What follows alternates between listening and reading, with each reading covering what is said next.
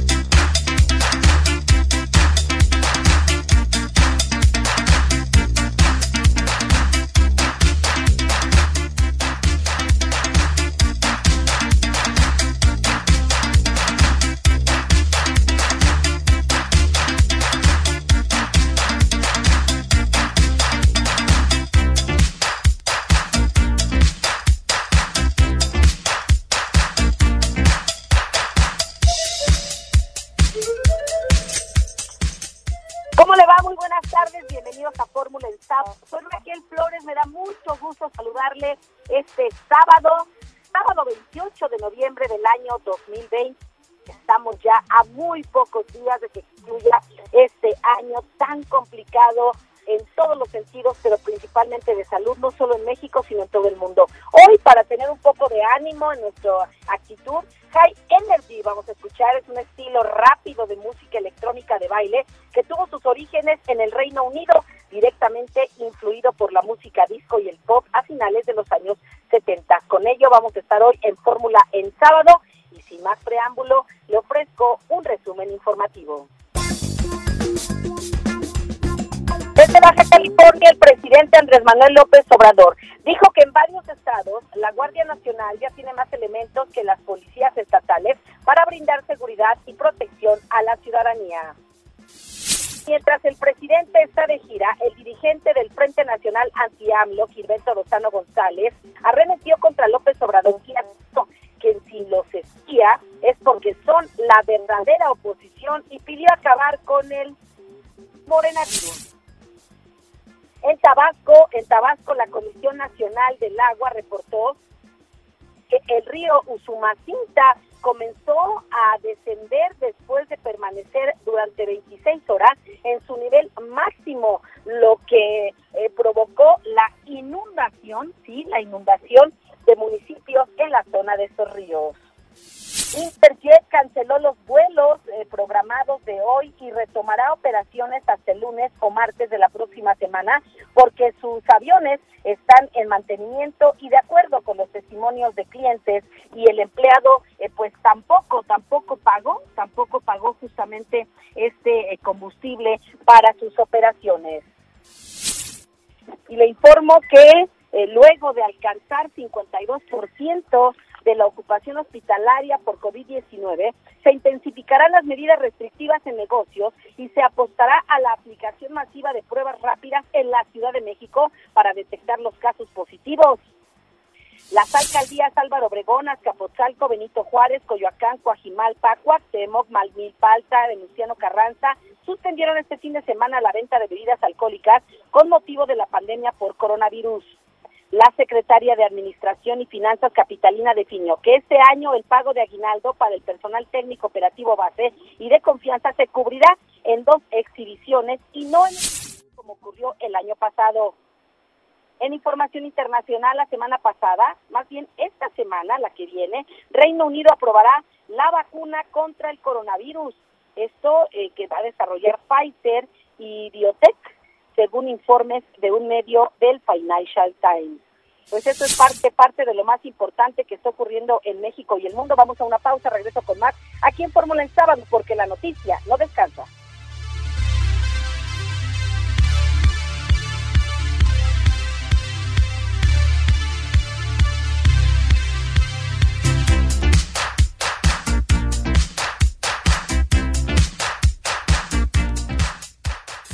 La tarde, 6 de la tarde con eh, 8 minutos tiempo del centro de México. Y bueno, hoy en México, de acuerdo con el reporte oficial de la Secretaría de Salud Federal, en México hay 104 104, bueno, 104 mil 242 defunciones, 104 mil 242 defunciones por coronavirus y, mil, y un millón 78 mil 594 casos confirmados. Un millón setenta y ocho mil quinientos noventa y cuatro casos confirmados de COVID-19 y esto, y esto parece que va a la alza. Por ello, la pregunta que hacemos el día de hoy a usted, que nos hace el favor de escucharnos, ¿qué opina de la decisión que tomaron el gobierno de la Ciudad de México y la Iglesia de cerrar la Basílica de Guadalupe del 10 al 13 de diciembre para evitar congregaciones, eh, conglomeraciones, aglomeraciones, porque eh, vienen precisamente en eh, peregrinación a la Basílica para celebrar la aparición de la Virgen de Guadalupe, llámenos 5166-3404. Hágalo a través de las redes sociales en www.radioformula.com.mx, pero también en Facebook Raquel Flores, en Twitter Raquel Flores-bajo o en Instagram Raquel Flores. Y mientras tanto, ¿qué hay en las benditas redes sociales? Luisa Martínez, escuchamos. Buenas tardes. Raquel, me da muchísimo gusto saludarte a ti y a todo el auditorio de Fórmula en sábado, pues comentarte que justamente el hashtag semáforo rojo es tendencia este sábado ya que usuarios de redes sociales cuestionan la decisión de la jefa de gobierno Claudia Sheinbaum de por qué no estamos en semáforo rojo. Se están detectando muchísimas denuncias eh, por medio de estas redes sociales de fiestas, ventas de alcohol en alcaldías en donde hay ley seca con el hashtag amerita rojo Raquel. Y es que bueno, la ciudadanía sigue, sigue preguntando pues esta situación, sobre todo la ciudadanía responsable, porque hay que decirlo Raquel, muchísima gente eh, pues nuevamente le está valiendo el, coronavirus, ya la, muchísima gente ya no está creyendo en esta situación, otros tantos tienen la necesidad de salir a trabajar y pues bueno, este hashtag es tendencia semáforo rojo, pues debido a lo que ya te comenté eh, hace, hace un momento Raquel, sin embargo pues bueno, esperemos que eh, sigan estas denuncias porque ayudan también por medio de las redes sociales a que se detengan estas, estas aglomeraciones, las fiestas y, pues bueno, también en la venta de, alcohol en donde no debería, Raquel. Definitivamente una situación complicada la que se vive en todo el país, pero especialmente en cinco estados de la República en el que la Ciudad de México encabeza estos números rojos y la jefa de gobierno ha ponderado tanto la cuestión económica como la de salud. Imagínese usted, volvemos a un semáforo rojo, regresar todos a aislarnos, bueno, pues nos han apostado el gobierno capitalino a realizar más pruebas para detectar los casos positivos, aislarlos y con ello evitar una propagación mayor ahí lo que dicen en las redes sociales Luisa Martínez. No sé si tengas algo más. Sí, claro que sí, Raquel. El hashtag Joe Biden nuevamente es tendencia, ya que en el recuento de los votos en Milwaukee aumenta el margen de victoria de Joe Biden en 132 votos, Raquel. Y también el hashtag Argentina dice no al aborto y nuevamente pues salen a las calles en este, en este país para protestar por la legalización del aborto, Raquel, pero continúan también las aglomeraciones desde el pasado 25 de noviembre en la muerte de Diego Armando Maradona y pues bueno, esto eh, pues está poniendo en riesgo también a miles y miles de personas, Raquel, que nuevamente pues se están juntando para protestar y pues bueno, para, en el deceso de Diego Armando Maradona, Raquel. Otro suceso llama mucho la atención, en medio de una pandemia donde Argentina es uno de los países también hay un importante número de muertes y también casos positivos a COVID y vimos cómo salieron las calles, cómo se aglomeraron y cómo, cómo incluso tuvieron que enviarles a la policía, tanquetas, regarlos y tratar de pues evitar esas aglomeraciones, pero no hubo poder humano que lo lograra, toda vez que Diego Armando Maradona para los argentinos, especialmente para los argentinos, es prácticamente como un dios. Así es que, pues las cosas se pusieron color de hormiga que dice Así es, Raquel, y pues bueno, esto, esto sigue y los, las aglomeraciones, el hecho de que la gente esté saliendo continúa y como lo, bien lo dice Raquel, no solo en México está sucediendo, también en otros países, principalmente pues en Argentina, que una vez más es hashtag Raquel. Así es, es hashtag. Pues te agradezco mucho, gracias Luisa Martínez por eh, comentarnos todo lo que hay en las benditas redes sociales. Gracias, buenas tardes. Gracias a ti Raquel, bonita tarde. Te escuchamos más adelante, buenas tardes.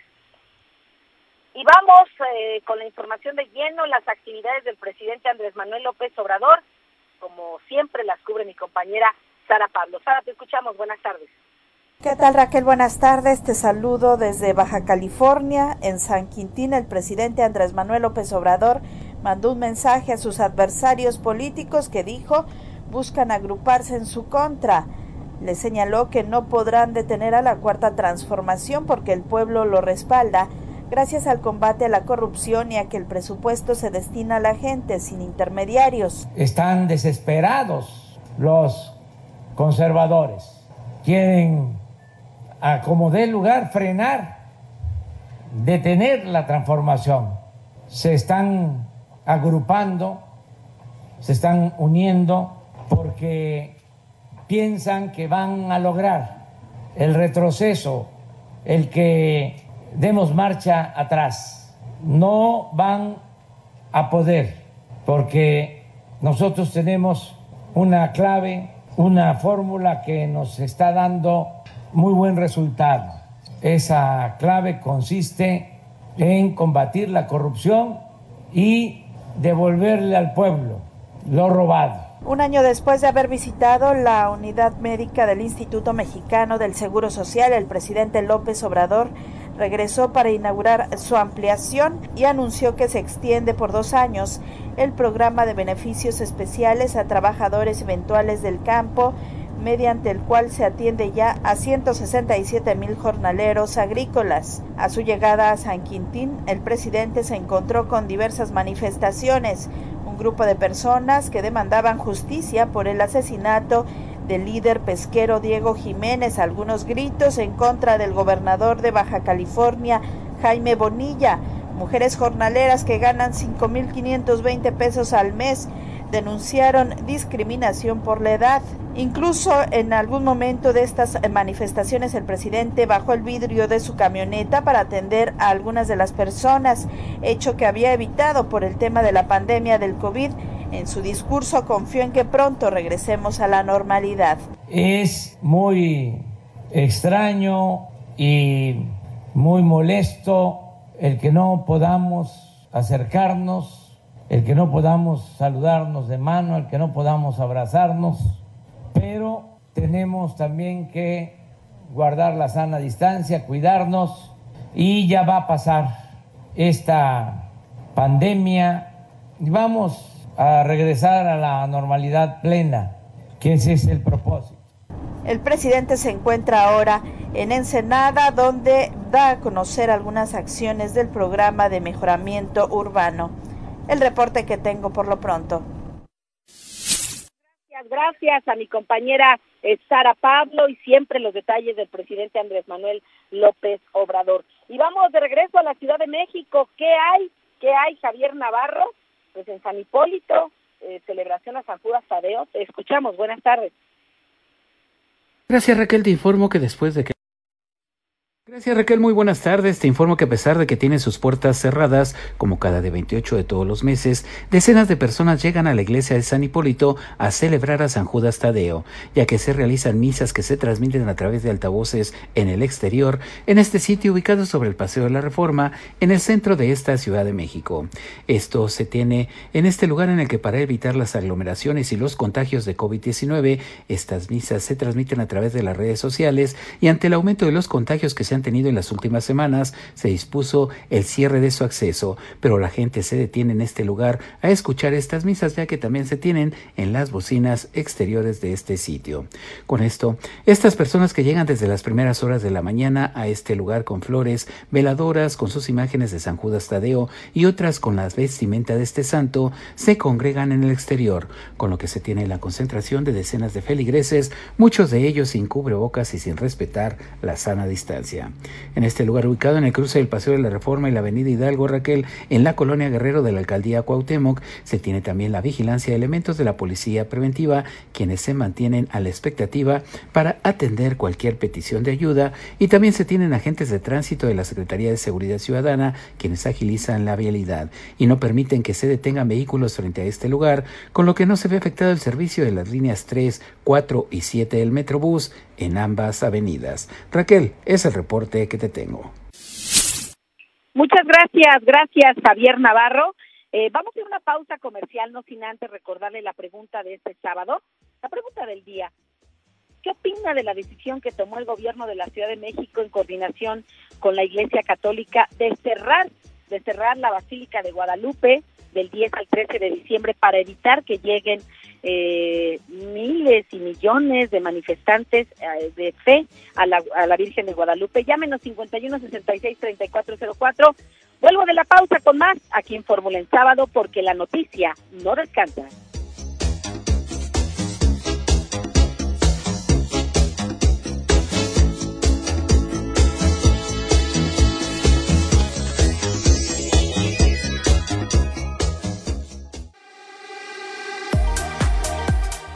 Fórmula en sábado con Raquel Flores.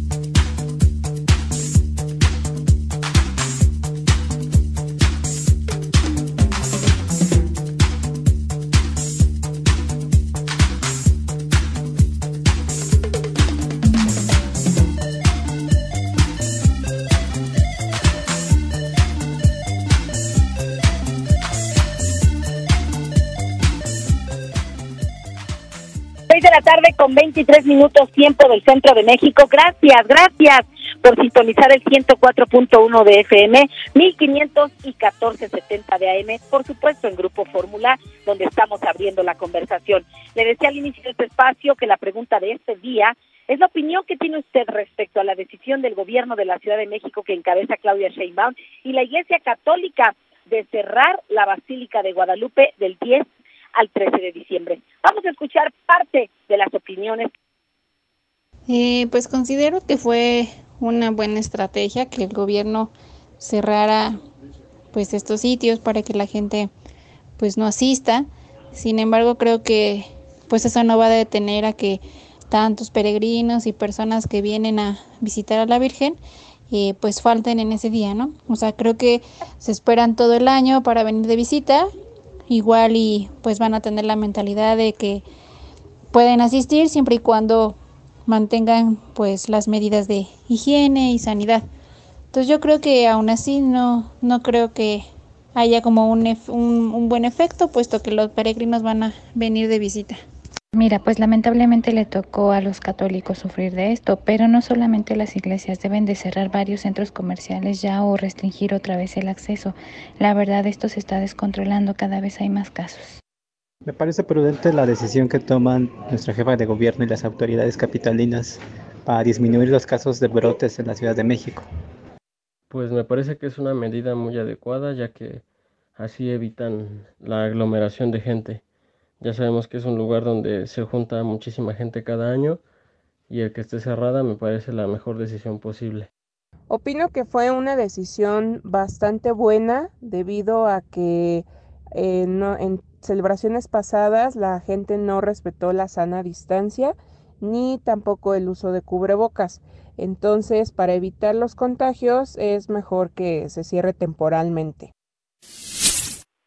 pues hay parte de la opinión que recogimos eh, de los ciudadanos que amablemente nos hicieron el favor de responder a esta pregunta. Tenemos aún más, regresamos con ellos más adelante. Mientras tanto, vamos, eh, vamos a escuchar a mi compañero Leopoldo Espejel. ¿Qué pasó en Tultepec una vez más? Escuchamos, Polo. Buenas tardes. Gracias Raquel, te saludo la tarde de este sábado para informarte que a las 9 de la mañana se registró una explosión en el área de polvorines de la zona de la Saucera en el municipio de Tultepec, conocido como la capital de la pirotecnia aquí en el Estado de México, donde lamentablemente se reporta el deceso de un hombre de 52 años de edad.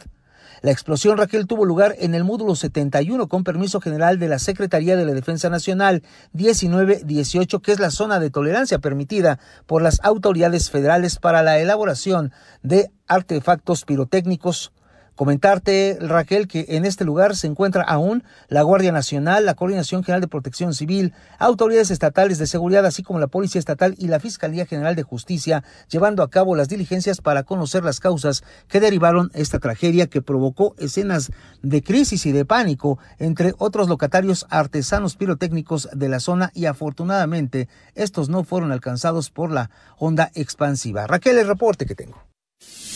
Muchas gracias, gracias Leopoldo Espejel por la información esta tarde, gracias y sí, Tultepec una vez más en el ojo, en el ojo de la noticia. Y vámonos hasta Durango con el corresponsal de Grupo Fórmula, Marco Espinosa.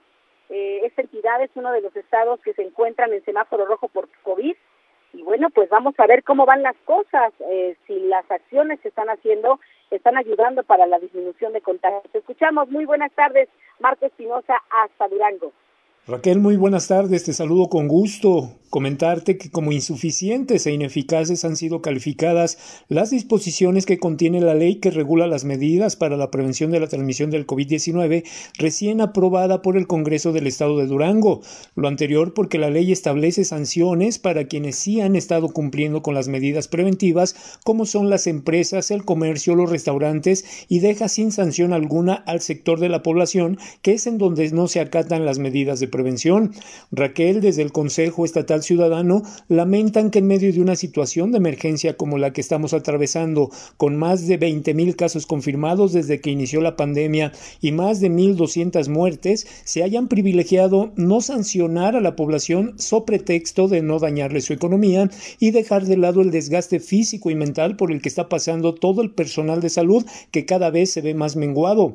Por ello, desde dicho consejo, enviaron una carta a los diferentes coordinadores de las fracciones parlamentarias para reconsiderar dicha ley y que se incluyan acciones y sanciones coercitivas con el amplio sector de la población que sigue siendo omiso, pues un simple apercibimiento será insuficiente si realmente se quiere contribuir con la salud de los duranguenses y evitar los riesgos de contagios que tan solo este sábado, Raquel, sumaron 271 nuevos casos. Es el reporte que te tengo desde Durango.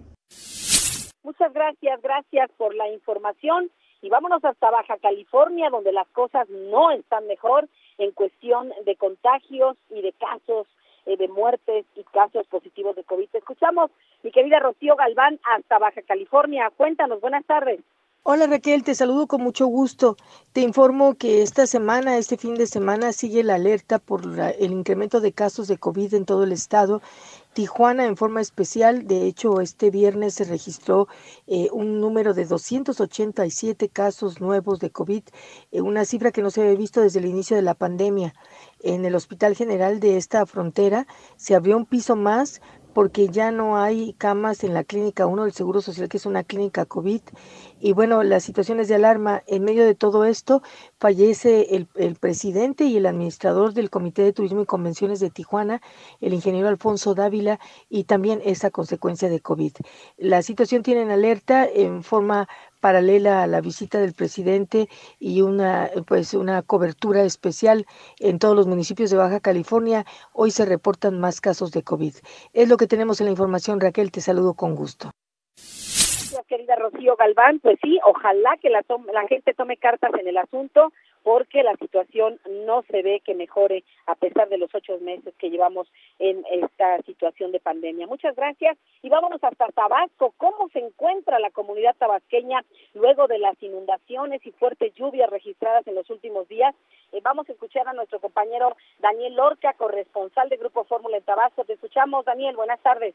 ¿Qué tal Raquel? Te saluda a ti, a tu auditorio. Te comento que en Tabasco, pese a que las temperaturas van hasta los 32, 35 grados, la inundación en la zona de los ríos de este estado pues está eh, todavía permanente, aunque ha sido eh, menor la escala en que ha descendido el río de Luzumacinta, pues todavía siguen los escurrimientos y la directora general de la Comisión Nacional del Agua informó que a las 4 de la mañana de este sábado había comenzado el descenso lentamente del río Usumacinta, por lo que también anunció sobre el frente, nuevos frentes fríos que podrían provocar precipitaciones entre 75 y 150 milímetros en Tabasco y norte de Chiapas. Te comento también, Raquel, que eh, la zona de los ríos independientemente de los damnificados que hay por los patrimonios, también es eh, menester hacer mención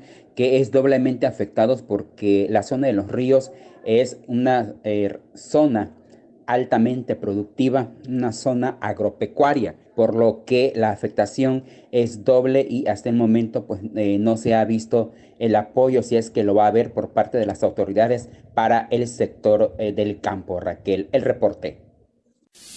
Pues te doy las gracias, gracias eh, por la información a mi compañero Daniel Lorca allá en Tabasco. Vámonos rápidamente a Chiapas. ¿Cómo está la situación? Te escuchamos. Leonel Palacios, buenas tardes. Raquel, saludándote desde Chiapas e informarte que con un esfuerzo conjunto entre las instancias federales, estatales y municipales, avanza la integración del censo en los 61 municipios afectados por los últimos fenómenos meteorológicos en Chiapas.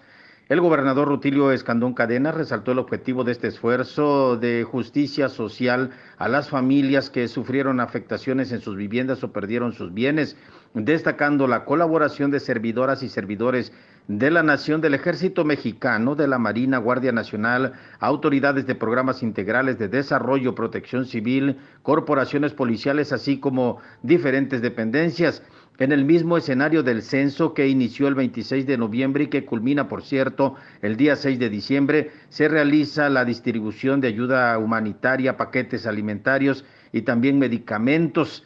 Este esfuerzo interinstitucional, de comento, instruido por el presidente Andrés Manuel López Obrador, está siendo coordinado por la Secretaría de la Defensa Nacional al tiempo de precisar también que mediante las páginas oficiales de la Secretaría de Bienestar Federal se están anunciando las localidades que se van a visitar cada día en Chiapas. Es el reporte. Buen día.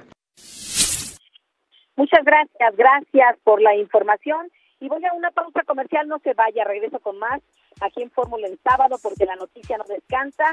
Vuelvo después de este corte y recuerde la pregunta, ¿qué opina usted de las medidas tomadas por la Iglesia y el gobierno de la Ciudad de México para cerrar la Basílica de Guadalupe el 10 al 13 de diciembre? Voy a una pausa, no se vaya, regreso con toda la información Recuerde 5166-3404 a través de redes sociales, en Facebook Raquel Flores, en Twitter arroba Raquel Flores-bajo y en Instagram Raquel Flores. Vuelvo con más información.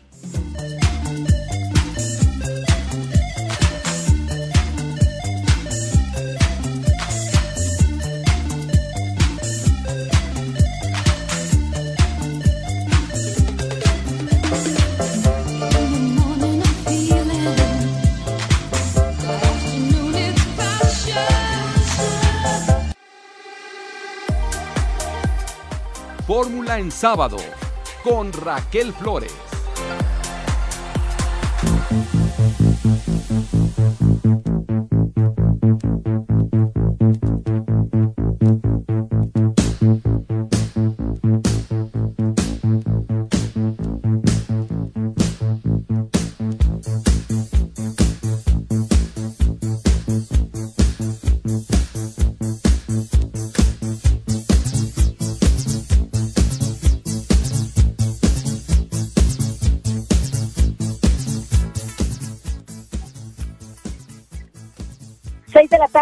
38 minutos tiempo del centro de México. Vamos a escuchar eh, más sondeos en torno a la pregunta de hoy. ¿Qué opina usted de la decisión de las autoridades del gobierno de la Ciudad de México, encabezado por eh, Claudia Sheinbaum Pardo, y la Iglesia Católica de cerrar definitivamente la Basílica de Guadalupe del 10 al 13 de diciembre?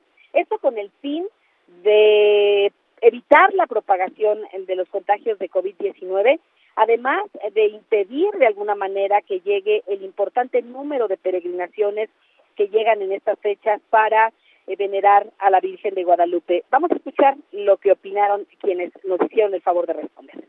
Opino que fue una gran decisión. Al final, pues la conglomeración de varias personas hubiera sido pues catastrófico, por decirlo así, ya que ahorita con el clima que eh, pues es más húmedo o frío, pues obviamente la cepa o el virus puede eh, propagarse más rápido. Entonces eh, siento que fue una de las mejores medidas que tuvieron a pesar de las religiones, ¿no? Puesto que pues obviamente al principio está la salud que pues obviamente nuestras creencias, ¿no? Yo pienso que fue de las mejores decisiones que pudieron tomar, ya que viene muchísima gente de diferentes estados de la República Mexicana. Todavía nos encontramos en semáforo naranja, a punto de regresarnos a rojo y sería un riesgo total de contagio para la población. Yo creo que esta medida que está tomando el gobierno es algo correcto, ya que mucha gente aún no toma con la debida seriedad la pandemia que estamos viviendo en, esta, en estos momentos. Entonces, eh, mi opinión es que al cerrar la viga que en estas festividades es un campo muy grande de concentración de muchas personas, es una manera muy efectiva de evitar los contagios. Yo pienso que fue de las mejores decisiones que pudieron tomar ya que viene muchísima gente de diferentes estados de la República Mexicana. Todavía nos encontramos en semáforo naranja, a punto de regresarnos a rojo y sería un riesgo total de contagio para la población. Creo que es una muy buena estrategia del gobierno de la Ciudad de México que implementó para evitar los contagios masivos en la básica de Guadalupe, aunque siento que muchos de, de los peregrinos van a estar molestos porque es una tradición para ellos y es algo muy importante para ellos. Pero así evitamos que se contagie que se propague este, este virus. Pues ahí parte de las opiniones eh, generadas en torno a este tema. Muchas gracias, gracias por el favor de su participación. Y vámonos hasta Estados Unidos porque eh, la Unión Americana vive también momentos muy complicados en torno a la propagación del coronavirus que parece no frenar. Vamos a escuchar a nuestro corresponsal y amigo Francisco Villalobos, quien nos tiene el reporte. Francisco, saludos hasta los Estados Unidos. Buenas tardes. Gracias Raquel, muchísimas gracias. Muy buenas tardes amigos de Grupo Fórmula. Situación tétrica la que está viviéndose aquí en Estados Unidos, donde cada, cada 60 segundos dos personas mueren del COVID-19 y sus 13 millones 605 mil 76 personas que tienen la pandemia o que han tenido la pandemia del, del siglo XXI. Cabe recalcar que apenas hace menos de 48 horas Estados Unidos había superado la, la cifra de los 13 millones de infectados y miren nomás que en menos de, menos de, menos de tres días los Estados Unidos amenaza con llegar a los 14 millones de nuevos casos. Hoy ya al filo ya este ya está ya esa tarde noche aquí en la Ciudad de México compañera. Bueno aquí en Houston y también en la Ciudad de México. Estamos hablando que son mil este 138 mil 92 nuevos casos y un total de 272 mil 247 muertes.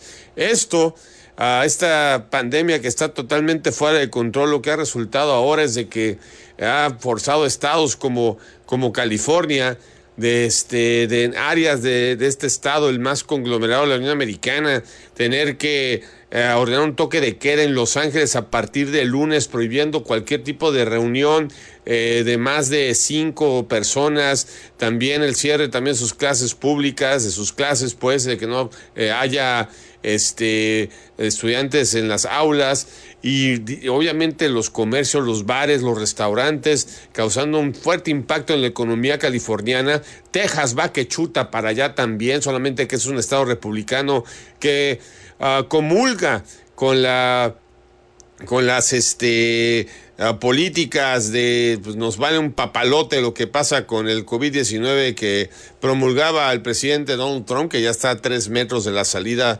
afortunadamente, Raquel, y o sea, estados también con Florida, ambos que están comandando el primero que viene siendo Texas en cuestión de contagios con 1.239.579 y Florida 985.297. Así que el estado, el más conglomerado que es este California está en segundo lugar, Texas que es el segundo más conglomerado está en primero y Florida que es el tercero más conglomerado de la Unión Americana está en tercer lugar de contagios y eh, la, la, luz al final del túnel, querida Raquel, el hecho de que va a existir probablemente una, una vacuna ya para principios, bueno, finales de este año, que la CDC se está reuniendo para decidir, la próxima semana va a decidir quiénes van a ser las personas que van a recibir esta vacuna o no. Al principio se apunta de que van a ser los uh, las doctores y enfermeras y también las personas de la tercera edad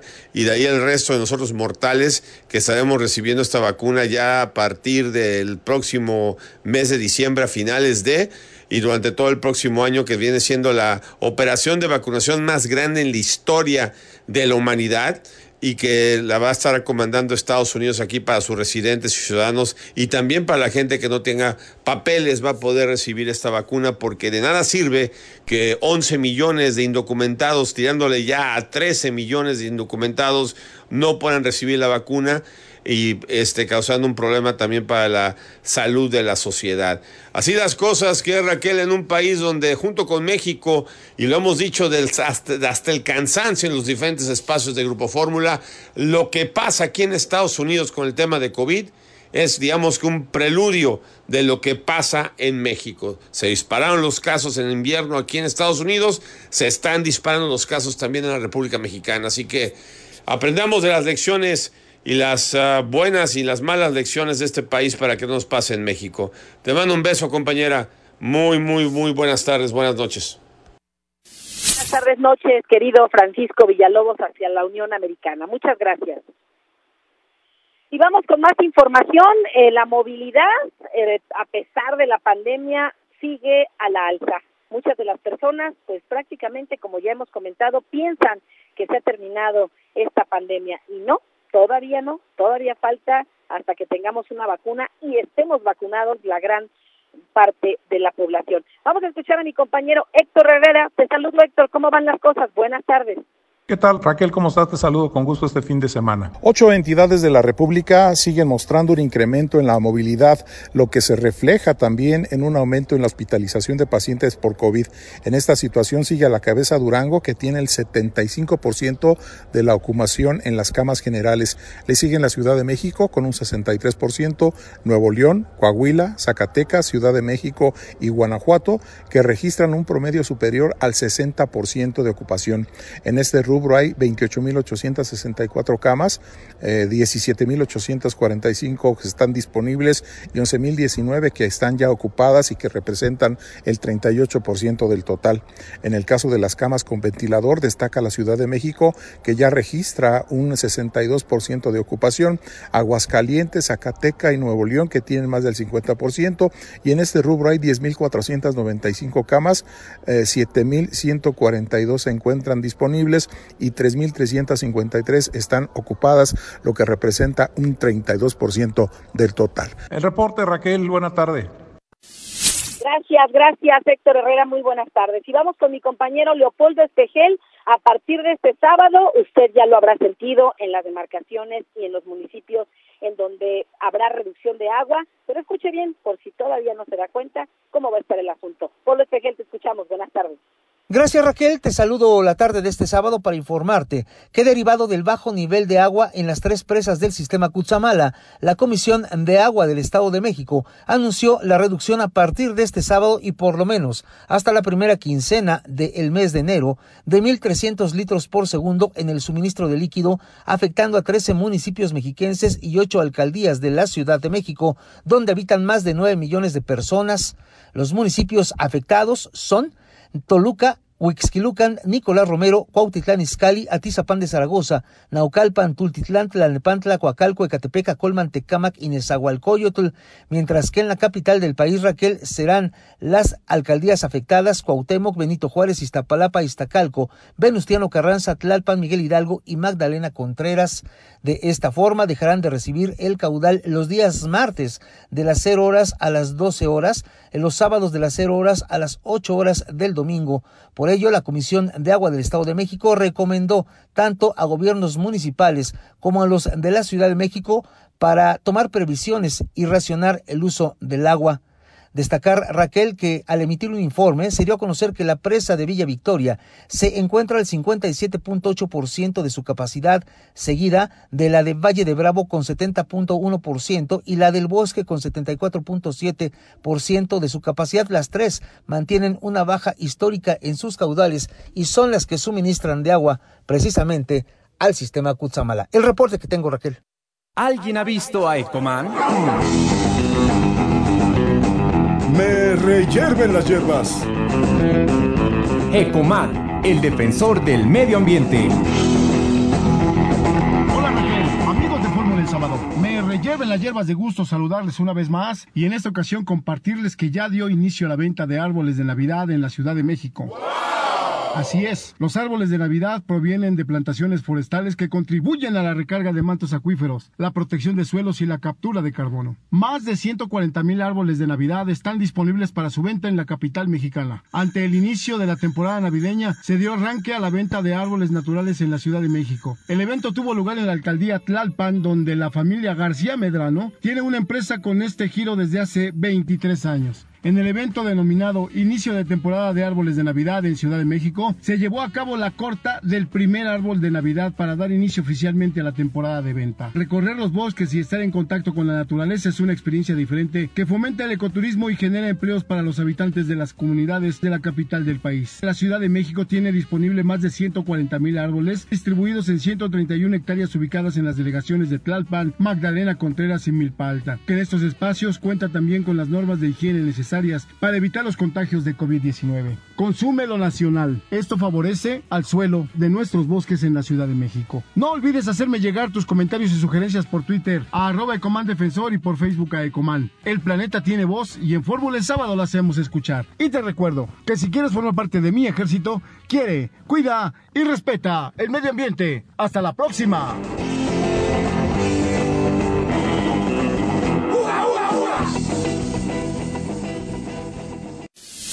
Ambiente empezamos eh, ya la temporada navideña con la compra de estos árboles y muchas de las cosas que colocamos en nuestras casas para decorar con motivo de sembrino. Pero es muy importante tomar en cuenta que la Ciudad de México y gran parte del país continúa a la alza con los casos positivos de COVID-19. La recomendación en este espacio es que sigamos tomando nuestras precauciones, que no bajemos la guardia que tomemos las medidas sanitarias que nos han solicitado en todo momento las autoridades correspondientes y con ello evitar justamente que haya mayores contagios. Esto todavía no se termina. Use el cubrebocas, lávese las manos, mantenga sana distancia y si es necesario, quédese en casa la medida de lo posible y bueno, pues desde ahí podremos ayudar a las autoridades a que se disminuyan estos casos y que el número de hospitalizaciones no vayan a la alza. Esta es la recomendación que hacemos aquí en Fórmula en sábado, la noticia no descansa, la vida es lo más importante, ya tendremos tiempo para festejar, ya habrá tiempo para compartir y por ello las recomendaciones que no solo las autoridades dan, sino también la población, porque sin nuestra ayuda no podremos salir adelante. Y ahora sí vamos a escuchar la agenda política de la semana que está por iniciar. Luisa Martínez. Y por si estaba con el pendiente, esta es la agenda de la semana. Hoy, a las 7 de la noche, autoridades del sector salud ofrecerán conferencia de prensa para informar sobre la situación del COVID-19 en México desde Palacio Nacional. Mañana domingo a las 5 de la tarde habrá conferencia de prensa sobre programas sociales desde Palacio Nacional y a las 6 de la tarde conferencia de prensa ofrecida por diferentes funcionarios del gobierno federal sobre créditos para estimular y reactivar la economía. Y nuevamente, a las 7 de la noche, autoridades del sector salud ofrecerán conferencia de prensa para informar sobre la situación del coronavirus en México. El próximo lunes, 30 de noviembre, la Ciudad de México se mantiene en semáforo naranja por una semana más. Sin embargo, la alerta se mantiene y se encuentra al límite para cambiar a semáforo rojo. No bajemos la guardia. El martes, 1 de diciembre, el presidente Andrés Manuel López Obrador realizará su segundo informe de gobierno a las 5 de la tarde en Palacio Nacional.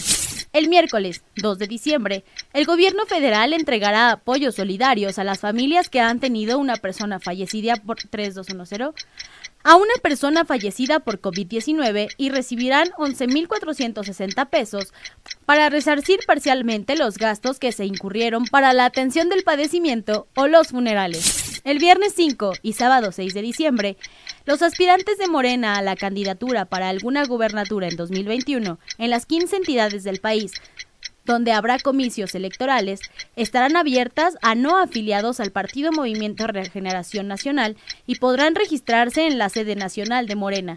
Hasta aquí la agenda de la semana. Para Fórmula en sábado, Luisa Martín. Muchas gracias Luisa Martínez por la información. Y mire usted, vámonos con una de miel por tantas de hiel. Me refiero a muchas de las noticias que se dan en la mayoría de los casos no son positivas. Nos vamos a despedir con una buena noticia. El día 18 de noviembre, pero de hace 92 años, nació un personaje que cambió la historia del cine de animación para siempre. Sí, estamos hablando de Mickey Mouse, el ratón más famoso del mundo. Según se cuenta, se le ocurrió a Walt Disney durante un viaje en tren y su nombre inicial fue Mortimer.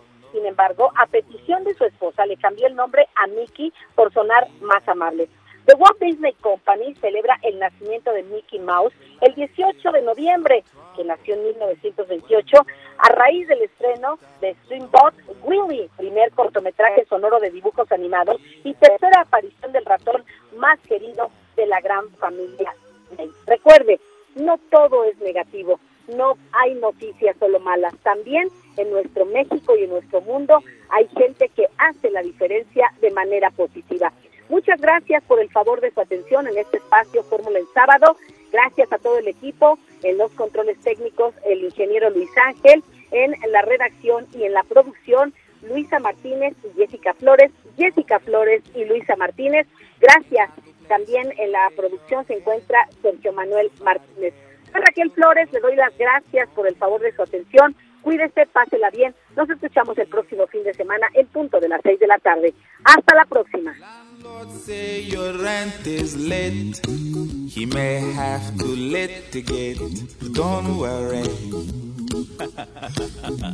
Be happy.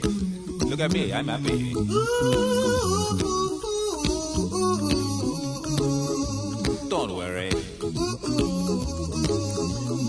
Happy. I give you my phone number. When you worry, call me. I make you happy.